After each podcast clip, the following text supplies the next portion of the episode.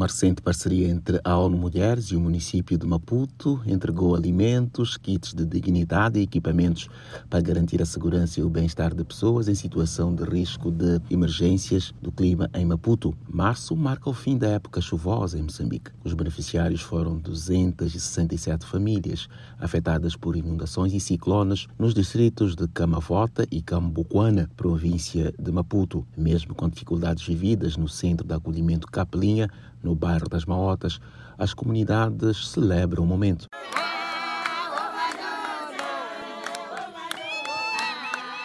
Na entrega simbólica do equipamento, a representante da ONU Mulheres em Moçambique, Marie Caicire, assegurou a continuação do apoio da agência com parceiros governamentais e a sociedade civil. A meta é permitir que mulheres e homens desenvolvam capacidades de resiliência climática e estejam no centro da resposta humanitária. A disponibilização dos kits de prontidão aos desastres, kits de agricultura, kits de dignidade entregues hoje às mulheres vítimas de inundações cíclicas. Testemunhamos mais um esforço da ONU Mulheres junto do Conselho Municipal para fazer face às crises humanitárias, promoção de prontidão para a resposta aos choques climáticos e exercer pressão no combate à violência contra as mulheres e raparigas em contexto humanitário. Gilda Matzinha membro da Associação dos Agricultores Eduardo Mongano, no distrito de Cabafota, em representação do grupo ela recebeu o kit da agricultura e disse que o apoio vai trazer mudanças. Este apoio que significa muito,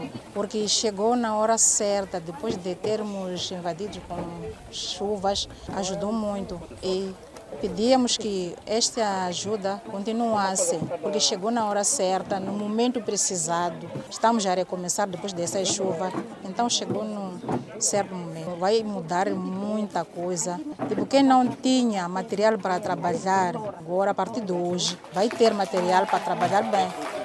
Sim. Henrique José Manguate é um dos 12 membros do comitê que vela pela melhoria do sistema de drenagem e gestão de resíduos sólidos no bairro de Mangueni. Ele destacou a importância do apoio recebido. Esse kit que nós recebemos, fizemos as valas próprias nossas mãos para nos defender das inundações. É muito importante aquilo que nós fizemos dentro de um ano, porque, porque é uma zona mesmo bem inundada, mas com esse trabalho, desse, desse trabalho de kit que nós recebemos sempre, fazemos a abertura das valas de drenagem. Já Conceição Macamo, que cuida de cinco filhos e dois netos e reside no centro de reassentamento Capelinha, no Bar das Maotas, disse que as chuvas levaram parte da sua vida no bairro Romão, onde residia. Perdemos casa de três quartos, tudo. Agora não tenho esperança que um dia ainda possa vir ter uma casa como aquela que eu tive. Então, é encorajar as crianças a estudar, estarem bem, não ser bandidos, não ser molho, preparar nós, já não somos capazes de fazer nada. Precisamos de apoio, já estamos cansados, dois anos num sítio assim, às vezes ficamos sem água, já temos um mês sem água, hoje que está a sair água. Uma coisa muito difícil, casa de banho, todo junto aqui, numa uma única casa de banho.